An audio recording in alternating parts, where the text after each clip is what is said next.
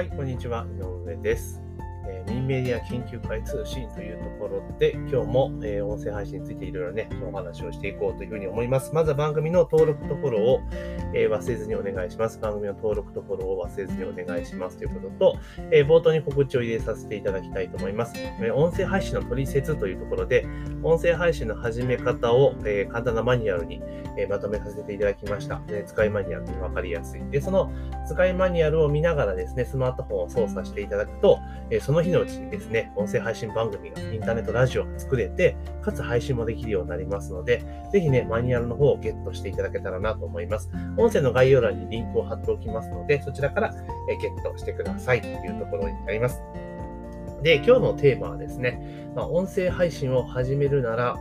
えー、ポッドキャストとスタンド FM のね、えー、ハイブリッドでいきましょうということをね、テーマにしていこうかなというふうに思っております。で今回ね、このシリーズでね、いろいろね、音声配信の始め方みたいな感じで、今日で10回目になるんですけれども、まあ、冒頭にね、最初はスタンド FM がいいですよっていうお話をさせていただいておりますが、まあ、ある程度ね、配信に慣れてきたら、えー、ポッドキャストと、えスタンド FM のね、ハイブリッド型での配信っていうのは非常にお勧めしています。お勧めしています。で、理由はなぜかと言いますと、あの、スタンド FM の場合はね、確かにアクティブユーザーが多くて、まあ、いろんな人に聞いてもらえるし、えかつですね、フォロワー集めたりとかされなるので、まあ、聞かれてる感っていうのがあります。だから続けやすいんですよっていうお話をしました。だからスタンド FM が最初おすすめですよっていうお話をさせていただいたんですが、やっぱり音声配信でなってくると、まあ、老舗はポッドキャストなんですよね。いろいろなメディアがあります。ポッドキャストの場合っていうのは配信先がものすごく多いのと、ユーザーの分母が、次元が違うぐらい多いわけなんですよね。ですから、当然ですね、露出も増えていきますし、まあ、音声配信していく上では、ポッドキャストっていうのは実は外せないというところになります。ただ、えー、最初ね、一番最初の冒頭の1回目の音声でお話しした通り、ポッドキャストはですね、一方通行メディアなので、どちらかというと聞かれてる感というかね、なかなかないわけなんですよね。単純に再生数でしか見れないっていうところがあるので、それでもなんか反応がないので、実際これどうなんだろうっていうふうにちょっと悩んじゃうところが多いんです。ただ、えー、そのスタンド F の場合は、えー、いいねとかね、フォローとかそういうのがあるから、まあ、ちょっと頑張れるっていうのがあるから、スタンド F がいいですよってお話ししたんですが、やはり長い目で見たときはですね、音声の、えー、投稿されている数が増えれば増えるほど、えー、ポッドキャストの方が有利になってきます。なぜかというと、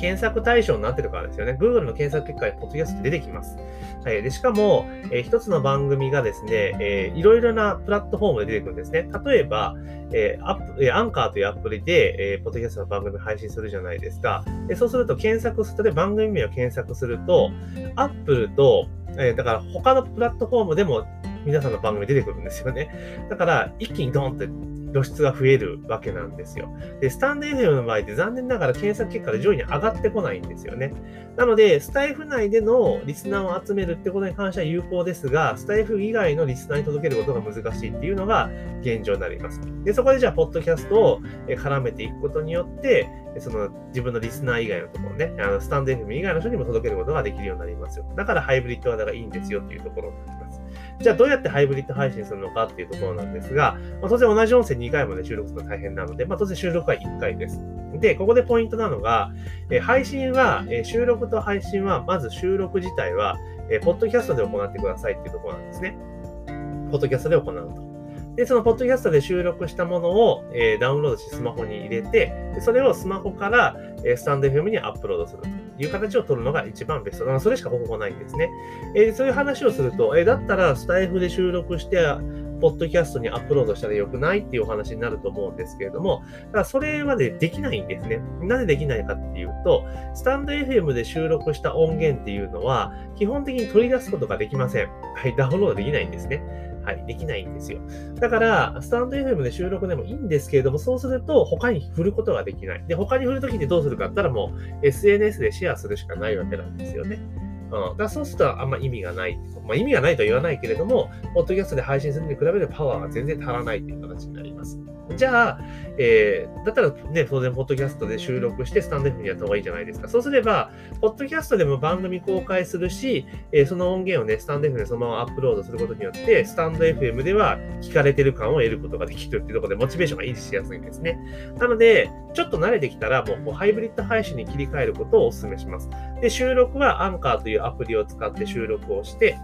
でそれで、ポッドキャスト側に公開すると。で、ポッドキャスト側に公開すれば最大10プラットフォームで、公開されるようになりますから、で、10箇所入り口が増えるわけですよ。だから、入り口、10箇所のプラットフォームと、あと、音声の数になるから、例えば10本公開したら 10×10 で100個の入り口ができるってことなんですよね。うん。で、その音源を今度スタンド FM に持ってくれば、スタンド FM も当然そこでもできるという形になります。なので、ポイントは、ね、アンアンカーというね、アプリを使って、ポッドキャスト配信を始めるということ。で、そのポッドキャストで配信した音源をダウンロードして、えー、スタンド FM の外部音源機能っていうのを使って、スタンド FM にアップロードして、スタンド FM で公開すると。で、このパターンでやっていくと、え両方に番組が積み上がっていきますので、どんどんね、入り口は増えるというところになります。で、あの、ブログ記事と違って、音声に関しては転載が可能ですから、あの、Google でペナルティ食らうこと全くないので、まあ、そんな形でどんどん進めていくと、結構いいですよというお話に、まあ、なっていくわけなんですね。ですから、あの、スタンド FM で慣れてきたら、もうすぐにポッドキャストの配信を始めて、まあ、スタートをしていただけたらなというふうに思っております。なのでね、あの、まあ最初はね、それ慣れてきたら、ポッドキャスト。で、ポッドキャスト若干スタイフと比べれば、あの、設定作業はね、最初の設定作業ちょっとめんどくさい部分はあるんですが、普段の収録の難易度に関してはもうスタイフとほぼ変わりませんので、あの、ぜひですね、えー、ある程度慣れてきたタイミングでポッドキャストデビューをね、果たしていただけるといいんじゃないかなというふうに思います。で、繰り返し言いますけど、スタエフは音源のダウンロードができないので、えー、もったいないと。だけど、ポッドキャストは音源ダウンロードできるから、あの、そっちの方がいいですよというお話になります。で、音源がダウンロードできるってことは、例えばスタエフに限らず、レックにも転載できますし、あとそれこそノートにも掲載することもできちゃうんですよね。だからいろんなところに出すことができます。あと同時に、例えばこういう特集記事だけを公開してるやつを抜き出して、パッケージにして販売することもできますよねっていうことなんですね。はい。なので、まあ、こんな形でですね、あの、音声配信っていうのは、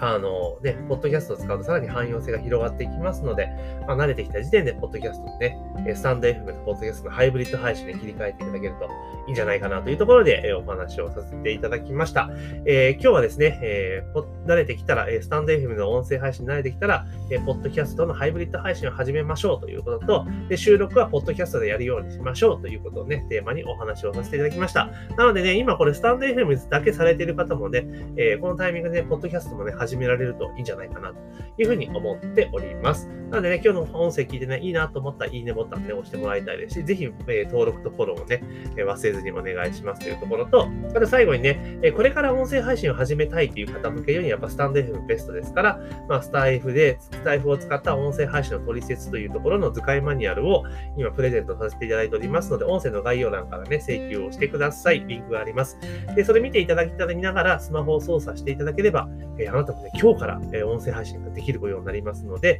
ぜひね、マニュアルをゲットして音声配信を始めていただけたらなというふうに思っております。というところで、本日の配信は以上となります。